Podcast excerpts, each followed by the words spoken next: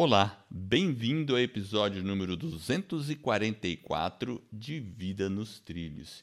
E hoje vamos aos melhores momentos de Vida nos Trilhos, com um episódio que a gente falou sobre o livro Os Sete Hábitos das Pessoas Altamente Eficazes, de Stephen Covey.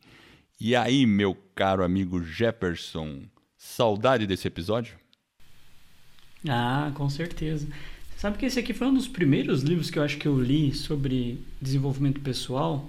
E ele tem até um subtítulo aqui, ó. Nesse, eu tô até com o um livro na mão aqui. Chama Lições Poderosas para a Transformação Pessoal. Eu achei bem legal assim, fiquei olhando aqui, né? Olha que legal, né? É um clássico. É um clássico. É um clássico. E ele é bem antigo, né? Porque esse sujeito, inclusive, acho que ele já faleceu. E, e aqui no livro que eu tô na mão, eu vou até citar aqui, ó. Tem um cara que mandou um recadinho para ele, falou o seguinte, ó: As lições ensinadas em Os Sete Hábitos das Pessoas Altamente Eficazes são um importante guia para o sucesso. Essa é a razão para este livro ser um dos maiores best-sellers de todos os tempos. O sucesso que tive na natação e na vida é creditado a um programa similar de busca de objetivos. Sonhe, planeje, alcance. Eu e a organização que fundei reconhecemos o poder dos sonhos e damos ênfase à execução de um plano detalhado para que seja possível alcançar seus maiores objetivos. Michael Phelps. é o maior medalhista olímpico de todos os tempos, nada mais. Nada mais, nada menos que Michael Phelps. Muito e olha bom. só, ele, o que eu acho engraçado é ele fala, ó, o sucesso que tive na natação e na vida é creditado a um programa do Stephen Covey. Olha que coisa olha poderosa Não, que é, é um verdade. livro, né? Eu já fiz um, um programa dele também, sabia? Aqui Olha que legal. Eu tive a oportunidade de fazer um programa. Olha, bem legal. Que bacana. Do Stephen Covey, com planejamento, tudo. Muito legal, muito legal mesmo. Bom, então, vamos soltar o episódio? Manda bala, gringo, solta aí. Soltei. Puf! Olá, bem-vindo ao episódio número 116 de Vida nos Trilhos. E hoje vamos falar do livro Sete Hábitos das Pessoas Altamente Eficazes. E esse livro que se tornou um clássico, ele é bem útil para as pessoas, talvez como eu, por exemplo, que procrastinam algumas coisas. Sabe aquele negócio de deixar para depois? Então, se você ler esse livro, vai encontrar os métodos para fazer o que é importante para você e de maneira sistemática.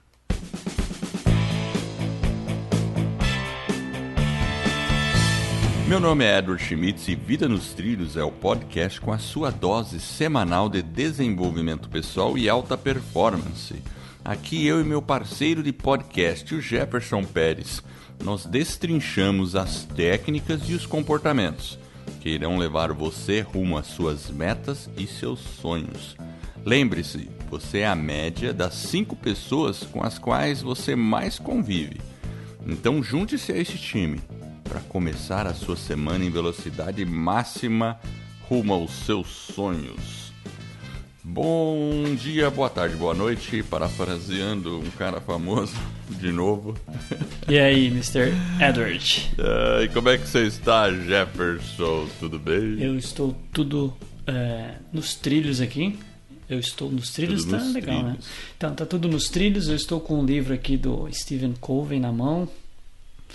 E esse livro aqui vendeu mais de 25 milhões de exemplares. Você sabe que eu também estou com o livro aqui na mão, né? Hum. Eu, vou, eu vou mostrar aqui para você ver no vídeo. Dá uma olhada. Deixa eu ver aqui.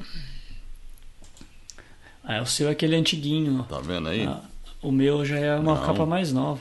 Não, o meu é mais. É diferente, ó. Então. Ó, lê direito. Os sete hábitos dos adolescentes. o meu não é do Stephen Covey. Esse aqui é do filho do Stephen Covey, é do Sean Covey. Ele escreveu posteriormente. Esse aqui é mais recente. É, eu comprei esse daí, dei pro meu filho. É, exatamente. Esse aqui é bacana. É o mesmo, é o mesmo tópico. Eu também dei esse aqui pro meu filho. Mas o conteúdo é o mesmo. Então vamos lá. Só falando do conteúdo do livro, eu vou abrir o conteúdo do livro. Os sete hábitos são os seguintes. Está lá no livro, a gente vai esmiuçar cada um deles. O primeiro hábito é ser proativo. O segundo hábito, começar com o objetivo em mente. O terceiro hábito, primeiro o mais importante. O quarto hábito, ter a mentalidade ganha-ganha. Quinto hábito, procure primeiro compreender, para depois ser compreendido. Sexto hábito é criar sinergia e o sétimo é afinar o instrumento. Correto, my, meu, my friend? É isso aí. Mas antes disso, ele coloca um capítulo que é um pequeno comentário ali que ele faz, uma preparação, onde ele fala dos paradigmas, né?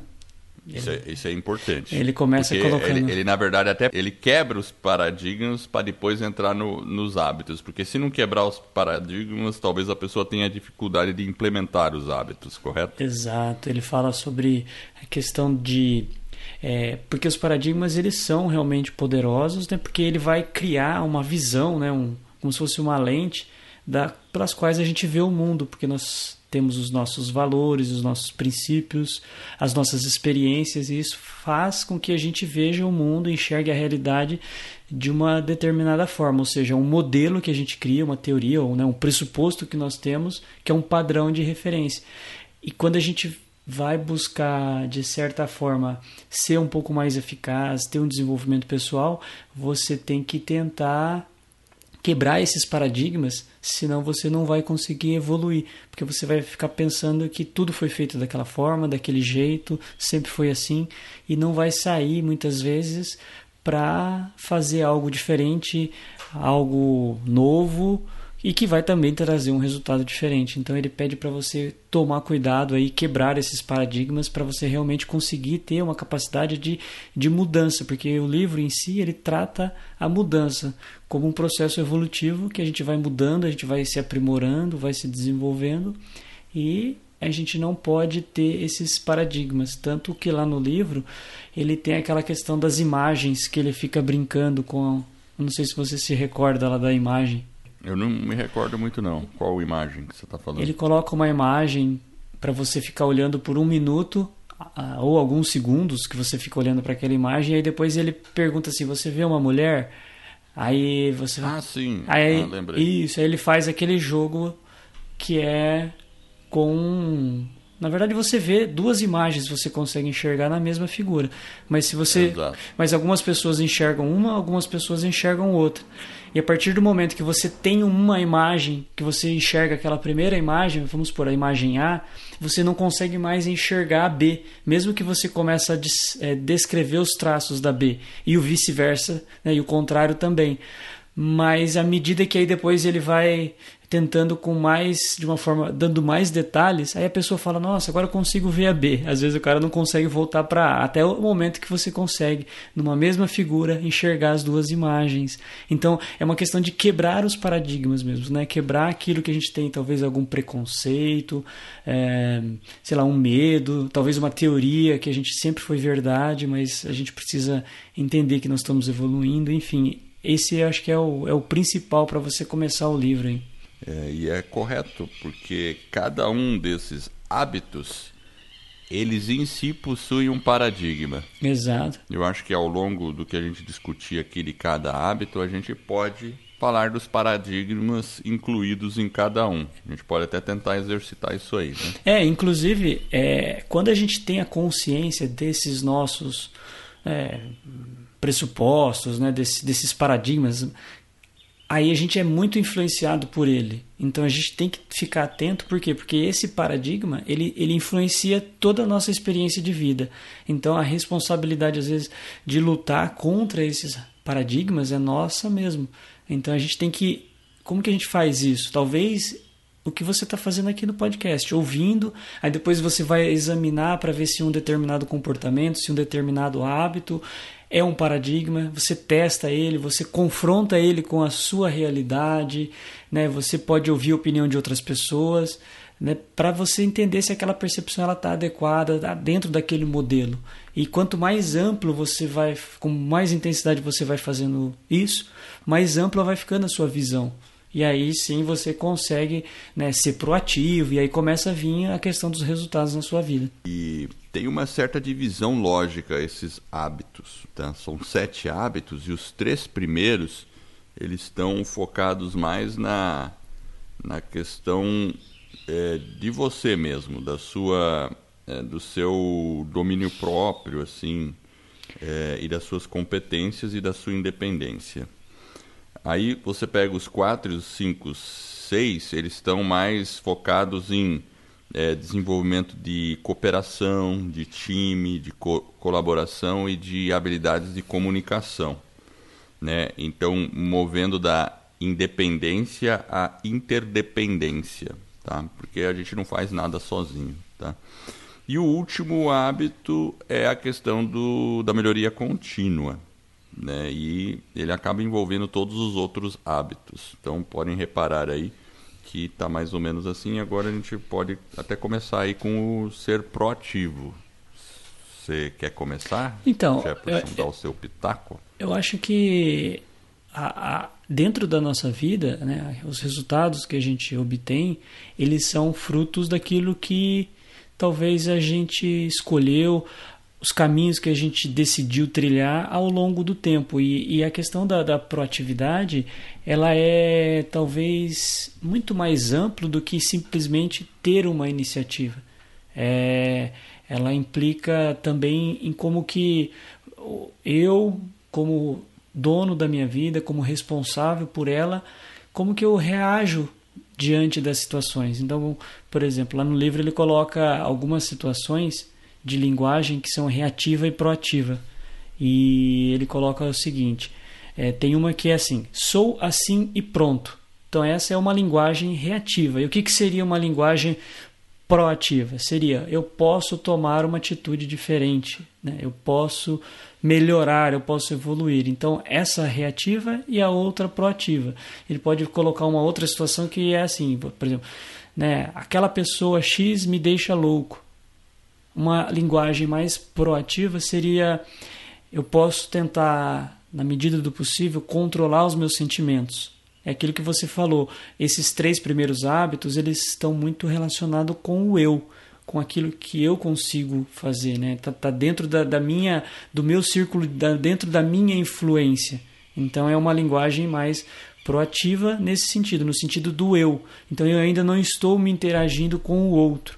Então ele coloca, mas você tem que ser responsável pela sua vida no sentido de ser realmente proativo como pessoa e ter, talvez, né, ao invés de, de você reagir, você ser realmente uma pessoa proativa em diversas situações. É, eu posso até incluir mais um exemplo do tipo assim, a pessoa fala: "Ah, isso não tem solução".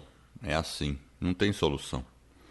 Ou esse seria um pensamento reativo.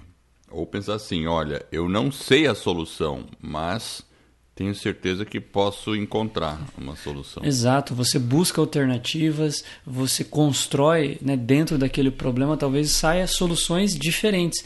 Por isso que é importante a questão do paradigma, porque se você tem um paradigma de que realmente você não consegue fazer que aquilo é impossível, você não vai buscar alternativa. O seu próprio cérebro já vai, né, você já vai mandar uma mensagem para ele de que não existe já, já bloqueia. Agora, se você fala, não, eu preciso buscar uma alternativa, eu tenho que resolver esse problema, eu tenho que sair dessa encruzilhada. Sei lá, seja um problema financeiro, um, sei lá, um problema de saúde, você busca alternativas para quê? Para tentar resolver aquele problema. Mas essa que é a linguagem que ele chama do, do ser proativo Né? Ou seja, as pessoas vão se concentrar, vão se esforçar naquele é, círculo que é o círculo da influência. Inclusive, nós fizemos um episódio, né, Edward? Nós falamos um pouquinho sobre isso, é o episódio 11. O episódio 11 é um, onde a gente fala sobre por que, que a gente focar apenas naquilo que a gente pode né, controlar e influenciar, muitas vezes nos aproxima da nossa conquista. E ele vem justamente desse princípio, né, desse livro aquele episódio, o 11. Porque é, é, eu vou ser proativo, mas eu tenho que me cuidar para eu também trabalhar mais focado no que eu controlo e no que eu influencio. Por exemplo, eu não consigo controlar e influenciar o dólar. Então eu não preciso me preocupar com o dólar nesse momento. Existe uma série de fatores macroeconômicos, enfim, que é, que, que gerenciam esse. Agora, eu posso me controlar com relação, por exemplo, às minhas despesas, como que eu vou fazer. Eu posso, talvez, se eu utilizo o dólar, eu tentar comprar ele quando ele está na baixa, fazer uma análise, né, de, de, ver como que eu posso gerir esse, nesse sentido, como que eu posso ser proativo e não ficar apenas sendo reativo né, e tentar controlar uma situação que realmente talvez ela é incontrolável né? na minha esfera é onde as pessoas deixam o foco. Geralmente, as pessoas reativas deixam o foco nos fatores externos que elas não controlam, como você deu exemplo, o dólar, o tempo, o trânsito, tem várias coisas que elas não controlam e elas se compõem na culpa e focando ali. E, enfim, agora é diferente. Quando uma pessoa é proativa, ela não ela, ela sabe que isso ela não pode resolver, então ela procura focar onde ela pode gerar influência de verdade. Então ela foca em outros fatores, como por exemplo você falou, né?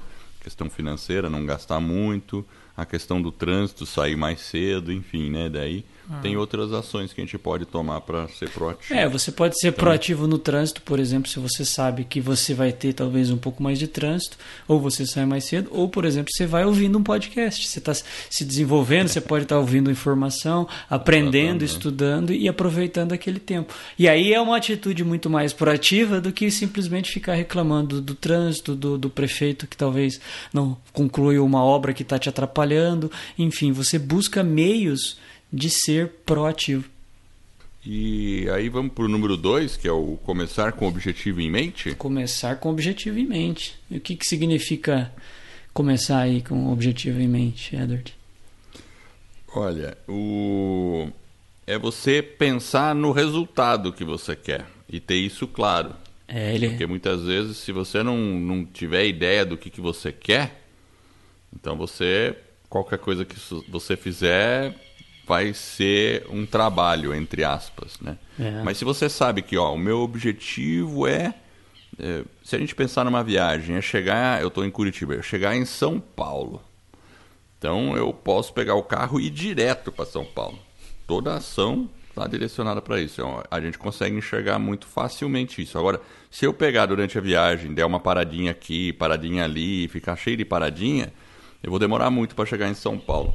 É a mesma coisa, você tem um objetivo de aprender alguma coisa ou construir algo, escrever um livro, tal, sei lá, qualquer projeto pessoal. Se você não pensar, ó, o resultado é esse, final é esse, eu tenho que ter o livro concluído. Aí sim você consegue pensar mais nos passos que você vai tomar para escrever o livro. É. E se você não estiver fazendo esses passos, significa que você não está atrás do seu objetivo, né? Por isso que ter realmente a visão do seu objetivo em, em mente é, é, importante, porque a gente é sempre pego assim naquela armadilha de ficar fazendo tarefas, sabe assim? Você é, pensa no trabalho, no dia a dia a tendência das pessoas é começar a ler e-mail ou fazer alguma coisa assim que não seja muito produtiva. Organizar a mesa, fazer um monte de coisa. Não digo que isso não seja importante, mas, mas talvez não esteja alinhado com o seu objetivo.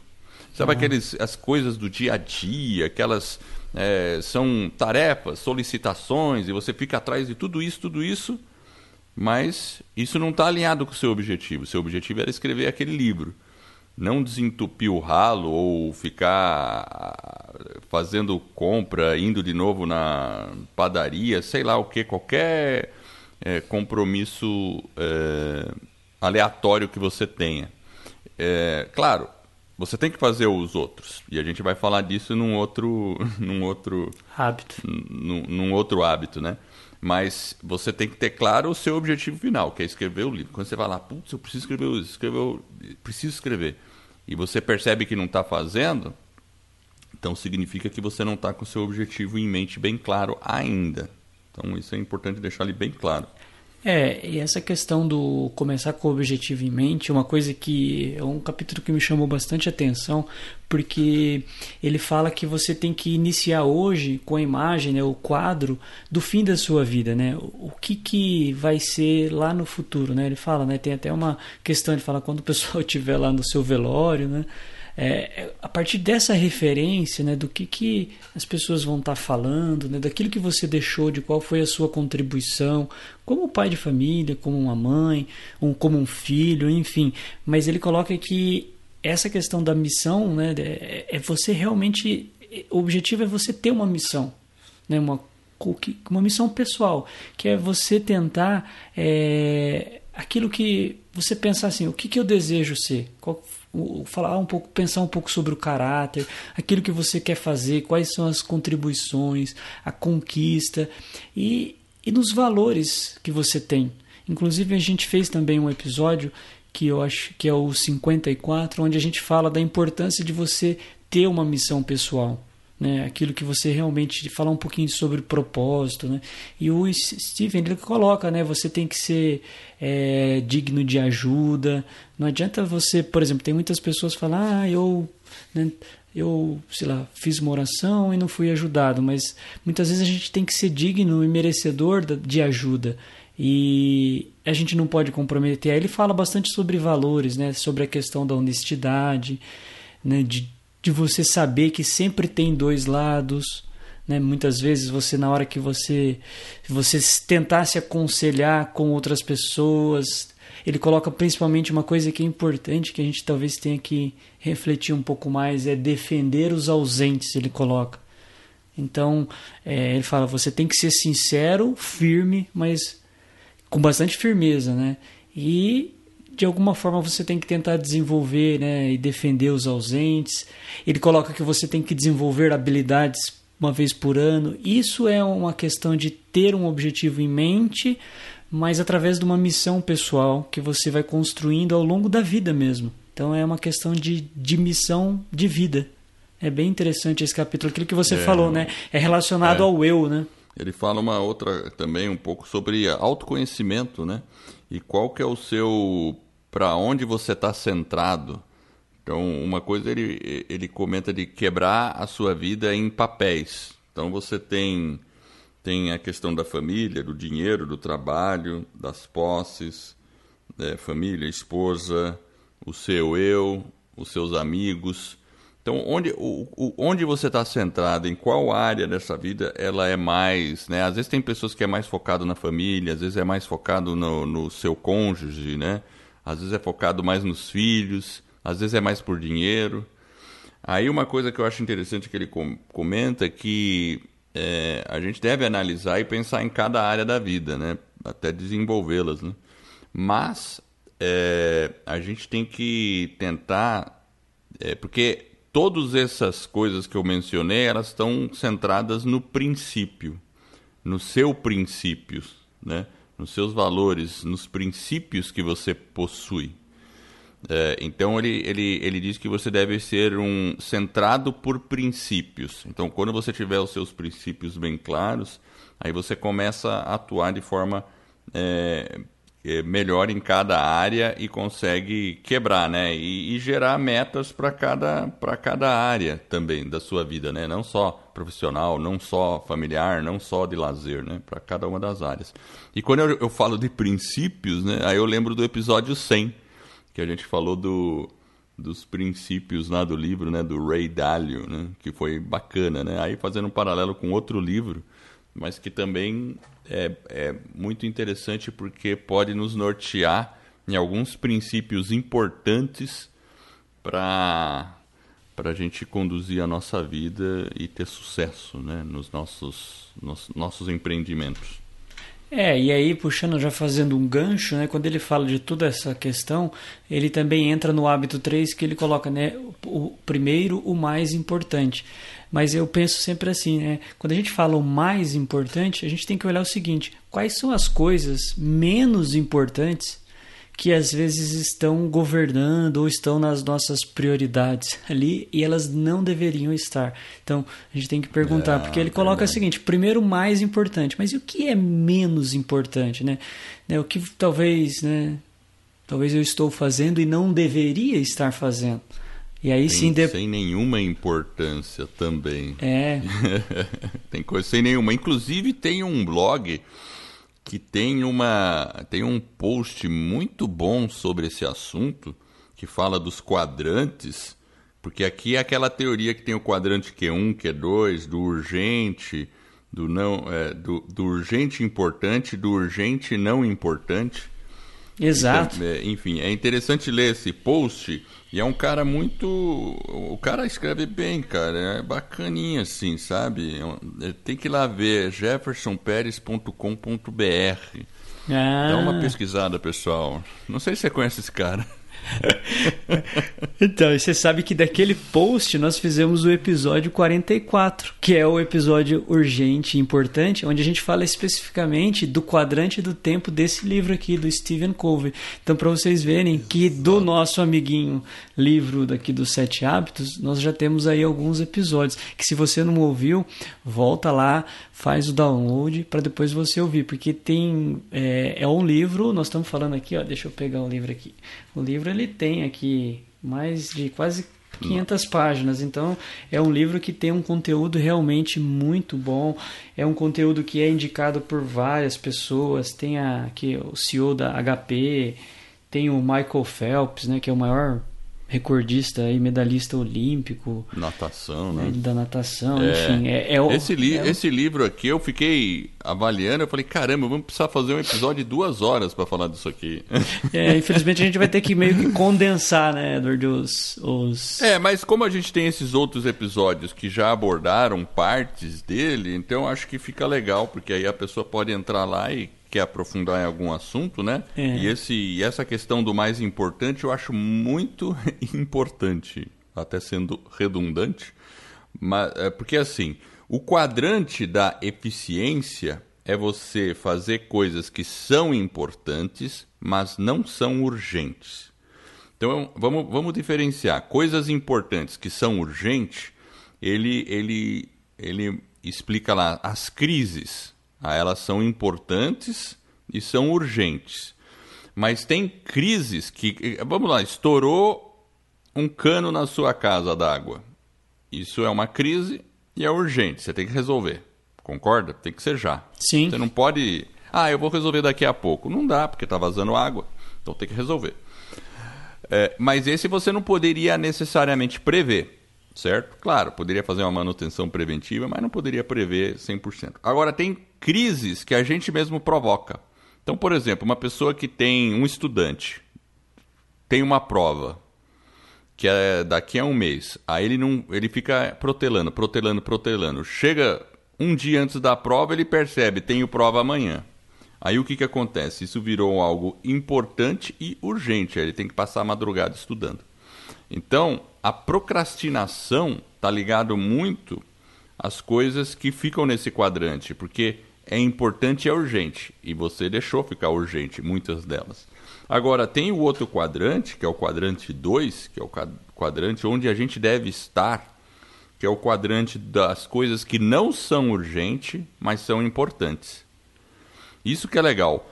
Peraí, mas vamos pensar bem, pode ter algo que seja importante, mas não seja urgente? Claro que pode. Vamos pensar no seguinte: a prova que aquele aluno tem daqui a um mês. Ela é importante, mas não é urgente, porque é daqui a um mês. Isso significa que ele não precisa focar nisso? Claro que não, ele deve focar nela.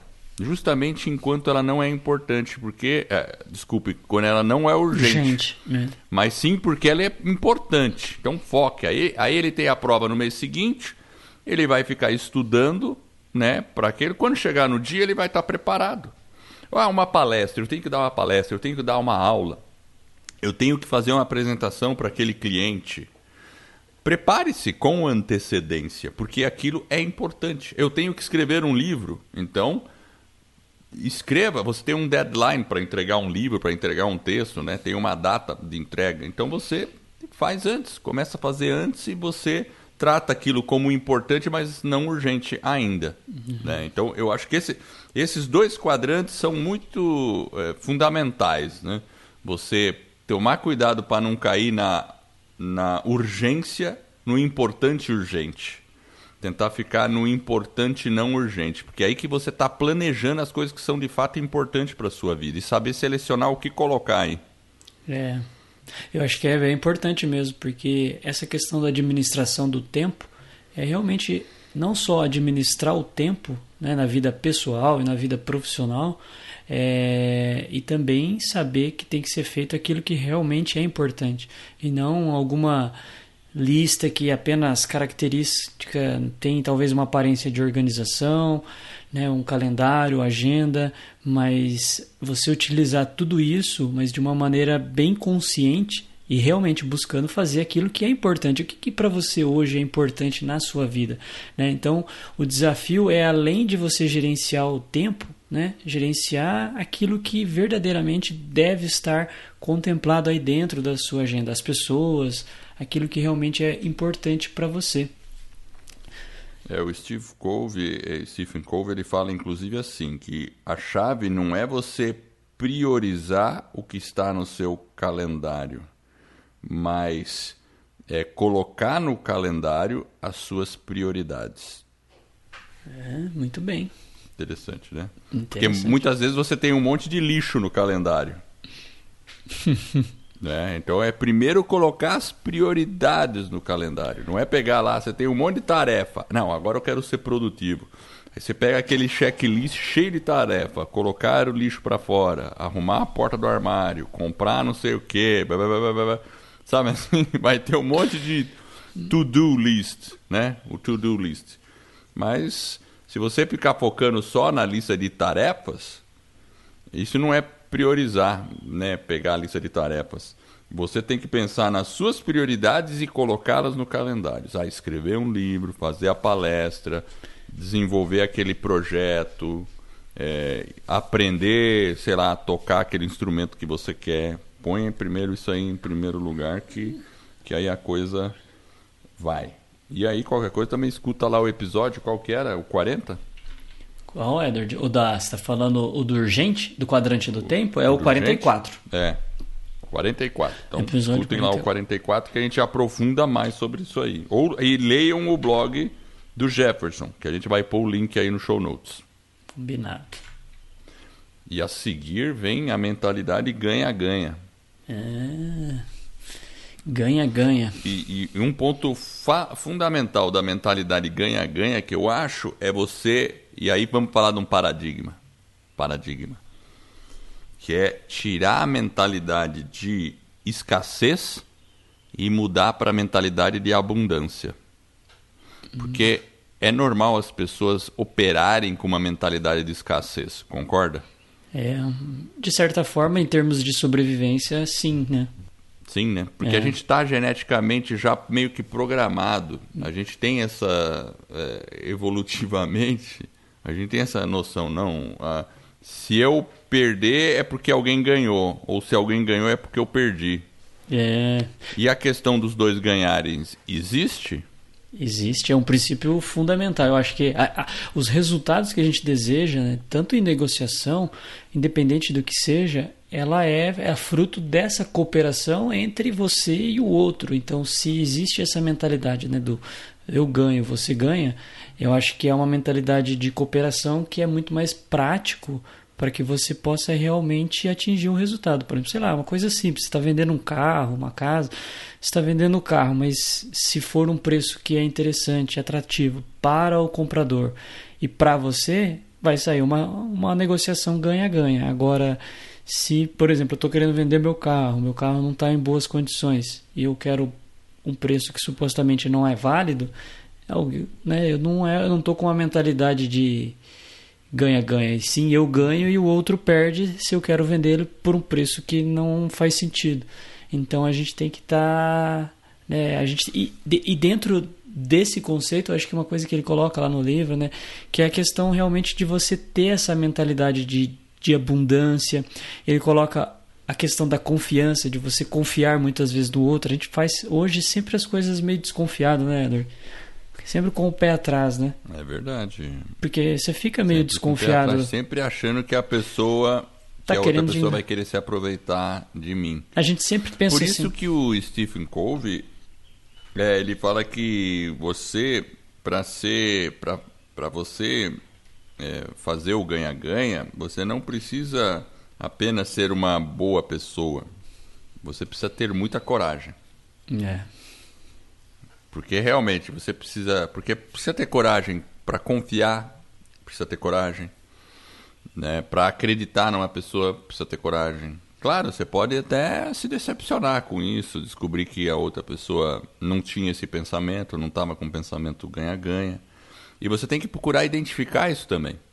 Né? Isso é importante. Quando você perceber que a outra pessoa não tem o pensamento ganha-ganha, não existe negócio. Né? Você não precisa fazer negócio com essa pessoa. Né? Então isso é uma coisa que vai dessa percepção, né, de você é, sentir isso, né? É uma habilidade que tem que ser, é, eu acho que ela é difícil de ser desenvolvida, porque é mais fácil a gente partir do pressuposto que está todo mundo nos enganando, ficar com o pé atrás de todo mundo, e aí você fala, então agora eu vou tentar maximizar o que eu puder em cima dos outros. Daí você fica com a mentalidade do ganha, eu ganho, o outro perde. Eu ganho, o outro perde. Aí você se sente realizado com isso. É, porque. Ele não, ele está querendo quebrar esse paradigma, porque ele acha que as coisas têm que ser bom para os dois lados. E aí tem é. que ter sinceridade, tem que ter um monte de outras virtudes imbuídas aí nessa conversação, né? É, porque aqui a gente já está por exemplo, no hábito 4. Nós falamos dos três primeiros, que era aquela questão mais voltada para a pessoa, e a hora que você entra no 4, você já começa a falar de uma questão de cooperação entre com o outro.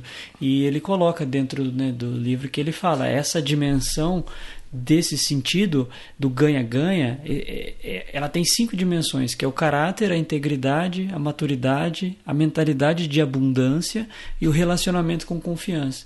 Então, se tiver esses, essas cinco dimensões, elas são realmente, não é, elas são primordiais para que exista essa relação ganha-ganha. Então, tem que ter uma questão de caráter envolvido, tem que ser íntegro, tem que ser maduro, né? tem que ter a mentalidade de abundância e um relacionamento de confiança para que você possa realmente cooperar né, com uma outra pessoa, independente do que seja, seja num relacionamento, num casamento, né, num negócio, no trabalho. Então, se você tem é, é, essas dimensões, fica muito mais fácil e prático você atuar dentro desse hábito ganha-ganha. É, eu acho que até se não tiver essas cinco dimensões, não é possível ter o ganha-ganha. Não haverá. Porque se a pessoa. Não haverá. Né? Então tem que a pessoa ter desenvolvido primeiro para depois conseguir realmente fazer o ganha-ganha.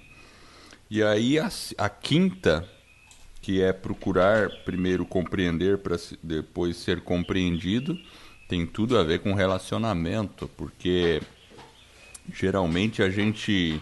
Ele até fala aqui uma história, né, do, do cara que vai no oftalmo, né? E aí fala, eu não estou conseguindo enxergar bem. Daí o oftalmo olha assim, ah, tá vendo? Eu tô com esses óculos aqui, eu uso há cinco anos, pode usar. Para mim ajuda, pode usar. Daí dá os óculos dele mesmo pro cara, pro paciente. Você vai voltar num oftalmo assim? Que dá o óculos dele, hum. daí você põe o óculos você não enxerga nada, porque o cara tem um monte de grau lá, não, não adianta nada, né? Então, normalmente a gente dá a solução para a pessoa, ou dá o conselho, eh, antes de entender o lado dela, antes de fazer um diagnóstico, antes de tentar entender é, o ponto de vista dela. A gente já vem pré, vamos dizer assim, armado com a nossa visão de mundo e quer impor sobre a outra pessoa. E, e por isso que ele, ele disse, é uma coisa difícil muitas vezes, você exercer essa, esse poder de compreender mesmo outra pessoa, ter a empatia, mesmo que no final você não concorde. Não significa que compreender seja concordar. Mas é. compreender significa ter a empatia, saber se colocar no lugar da outra pessoa, e aí sim você está mais apto ainda a dar um bom conselho ou, ou fazer uma boa negociação. É. Né? Porque você realmente entendeu o que a outra pessoa está é, tá passando, né? É, ele coloca aqui um ponto principal que é a questão muitas vezes de você, de nós, né? Primeiro ouvirmos e ter aquela escuta ativa com uma intenção verdadeira e genuína de compreender o outro, de ter, porque nós temos visões e valores diferentes, então os nossos olhares são diferentes. Então a gente tem que ter aquela intenção de compreender. E muitas vezes, principalmente quando está ali no calor da emoção, a gente ouve mais com a intenção de responder do que de compreender aquela situação, né? Aquilo que você falou, né? De a compreensão como um todo mesmo. E ele coloca, né? A gente tem que ter uma, uma tem que ser uma escuta empática, né? No sentido de, de ouvir o outro para poder o que fazer realmente um diagnóstico e talvez juntos, né? Construir uma solução, construir uma alternativa, né? Não simplesmente dar o meu óculos para o outro e falar, olha, você tem que enxergar como eu. Não é bem assim, né? Então a gente tem que primeiro realmente e se esforçar. E é um esforço, né, Edward? A gente ouvir, compreender. Muitas vezes não é tão fácil, tem que ter bastante paciência, mas é um exercício que a gente tem que fazer é. com mais frequência, né? É, e mesmo porque é o que, é o que você comentou, você pode chegar numa solução ainda melhor Exato. do que você teria chegado individualmente ou a outra pessoa teria chegado individualmente. E isso sim a gente está falando de trabalho de equipe. Porque tem aquele trabalho do eu equipe, né? Que aí não é trabalho de equipe, né? Um manda e todo mundo obedece. Aí hum. nem sempre você vai ter o melhor resultado. E as grandes conquistas humanas, elas são é, através as pessoas chegam, ou os grupos chegam através de um bom trabalho de equipe. Não tem uma forma é, diferente. Ninguém faz nada sozinho, né? E essa constatação do, do Stephen Covey nesse ponto. Muito bem. Vamos mandar a frase da semana aí, Edward? Opa, vamos lá. Já estamos com o tempo aí é. estouradíssimo, né? Hoje vai ser um episódio meio longo. Vamos lá, qual que é a frase? Mas antes você tem uns recados aí, não, não tem? Isso mesmo. Vamos lá. Temos dois recados bem rápidos. Primeiro, para quem deseja saber como criar, produzir e divulgar o seu podcast, teremos um webinário, ou seja, uma aula onde eu e o Edward iremos revelar o que você precisa fazer para criar, estruturar e lançar o seu podcast em menos de 90 dias. Além disso, você irá se surpreender com a baixa necessidade de investimento. E se você tem uma grande mensagem para compartilhar com o mundo, mas não sabe bem por onde começar, acesse escola do barra webinário e se inscreva nessa aula. De novo, escola do barra webinário. E o segundo recado é, para quem está com dificuldade ou precisa de um apoio para colocar suas grandes metas nos trilhos, nós também teremos um webinário onde eu e o Edward iremos revelar como você pode atingir resultados extraordinários em apenas 90 dias. Este é um método que criamos e desenvolvemos para você atingir suas metas. E funciona mesmo que você não tenha muita disciplina e foco ou tenha desistido diversas vezes de sua meta. Acesse vidanostrilhos.com.br barra webinário e se inscreva. vidanostrilhos.com.br barra webinário. E voltando aqui para nossa frase, aproveitando que a gente está com o livro do Stephen Covey, nós vamos falar uma frase dele mesmo. Já vamos hoje 100% de Stephen Covey. E a frase começa da seguinte forma: Nossa liberdade fundamental é o direito e o poder de decidir como qualquer pessoa ou qualquer coisa fora de nós nos afetará. Stephen Covey. E aí, Eder? Maravilhosa essa frase. É, é, o poder realmente de você dec decidir como você vai reagir às coisas externas.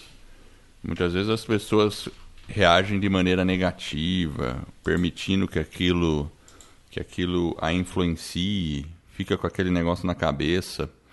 Uh, isso seria aquele aquela resposta reativa para aquela para aquele fato ou aquele acontecimento. Agora a resposta proativa, que é o primeiro aí, né, hábito, é você um não deixar aquilo te influenciar, né, ou analisar por outro ângulo, né? Então, Fazer uma reflexão é sempre... verdadeira, né, Ador? Verdadeira, né? Exato, né? Então, eu acho que tem é muito muito positivo, muito boa. É porque o que e tem tudo é... a ver com o livro dele. É, exato, porque na verdade, por mais que talvez seja uma crítica, o importante é a gente é, ouvir, fazer um, né, um diagnóstico daquele, né? compreender, mas acima de tudo a decisão de como isso nos irá nos afetar é uma decisão e uma escolha e uma prerrogativa nossa. Então nós temos que ter uma capacidade, temos que ter essa, esse discernimento de entender aquilo que realmente é verdadeiro, que nos serve, porque talvez a gente possa estar com algum paradigma e aquela crítica pode também nos ajudar e fazer, né, nos tornar mais forte, como também a gente tem que olhar e ver se faz sentido. E se não o fizer, a gente tem que simplesmente desprezar e não ficar se fazendo de vítima e entender que o outro tem uma influência aí muitas vezes até negativa na nossa vida, aquele caminho é, que você estava claro. né, tentando trilhar e aí vem um obstáculo, vem uma crítica um pouco mais contundente e você decide é, que não é válido aquele caminho mais em função de algum comentário né, negativo, enfim. É importante é realmente. Ter, né? Manda lá, Edward. É, então, às vezes uma pessoa fala lá de você alguma coisa e você é, primeiro fica reativo. Aí depois você analisa e, e aí você começa a ver, não, realmente acho que tem um pouquinho a ver. Aí esse sim é uma análise madura. Aí você pode corrigir o que você é, você talvez tenha que melhorar um pouco. Eu vou dar um exemplo, né? Uma vez eu cantei, sabe? E uma pessoa me falou que, pô, você deu uma derrapada. Isso aí não foi naquele episódio, Aí eu fiquei né? pensando assim. aí eu fiquei pensando, será que eu derrapei mesmo, né? Aí eu fui olhar assim, eu falei, ah, tudo bem, acho que teve um pouquinho aqui, mas não tá ruim, não tá é. ruim, né? Então, aí eu falei, então eu posso treinar um pouco, talvez mudar a minha postura para cantar aquela música de novo, né? Enfim, né? é. né? tô fazendo uma brincadeira do episódio passado mesmo, que você... O Edward ficou magoado com o meu comentário, que ele não Exatamente. canta bem. Lá no episódio 106, ele faz uma abertura cantando uma canção enfim, se você não ouviu, volta lá e ouve. Mas a crítica não é. foi uma crítica para te deixar para baixo, tá, Edward? Você é um bom cantor. agora você tá me bajulando. É, né? agora eu vou te bajular. Agora você. Vamos pro hábito 6, vai. Vamos criar sinergia. Vamos criar sinergia. Você viu que eu já tô, já tô então... mudando aqui. Exatamente. Então, criar sinergia. Isso é legal, porque o Stephen Covey mesmo diz que é, a questão da sinergia é que as pessoas não percebem que todos nós, nós vemos o, o mundo não como ele é, mas como nós somos. É diferente. A gente vê o mundo da maneira como nós somos. A gente vê através de nossos valores, na nossa visão. E a outra pessoa também vê dessa forma. Então, o que, que é criar aí sinergia? É tentar realmente com, compreender o que a outra, como a pessoa, outra pessoa enxerga, né? É realmente uma evolução é, desse entendimento entre as partes, porque aí você criando sinergia, você está validando, é, é, validando ou valorizando as diferenças é. que as outras pessoas possuem e as perspectivas de cada pessoa.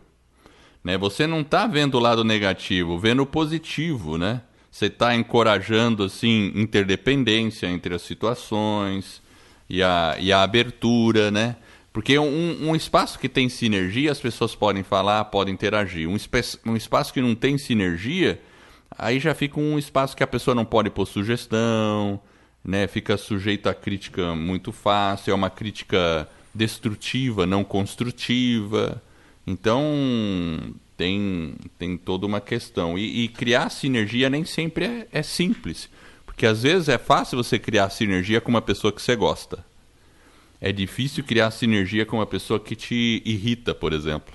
Não é, Jefferson? É, é se, se, a gente, se a gente colocar esse exercício, nós vamos ter um, um exercício difícil, porque na, na, na, sinergia, né, que é uma questão que é interessante, por exemplo, se você vai fazer uma corda, se você pega um fio, um fio sozinho, ele, ele é, é fácil de ser rompido, enfim. À medida que você vai colocando vários fios e aquilo vai ficando mais forte, significa que o todo ele é muito maior do que a soma daquelas pequenas partes. E o criar sinergia é realmente isso. É você, de alguma forma, quando você compreende, a gente falou da compreensão, nós falamos do respeito, da sinergia, né, do ganha-ganha. Então você tem que ter aquela questão do, do compromisso de uma forma respeitosa, né, investir né, nos pontos fortes o Edward é um bom cantor, entendeu? Para quê? Para que você consiga é, ter uma comunicação mais apropriada, mas aí você gera essa sinergia no sentido do que você é como se você tivesse uma confiança e uma, uma cooperação de uma forma diferente. Então, quando você tem ali os fiozinhos, mas ele todo junto, ele é muito mais forte. Então, a sinergia é você também atuar de uma forma como grupo né? Um, onde um mais um ele não é dois, talvez ele seja três, porque dali saem soluções diferentes.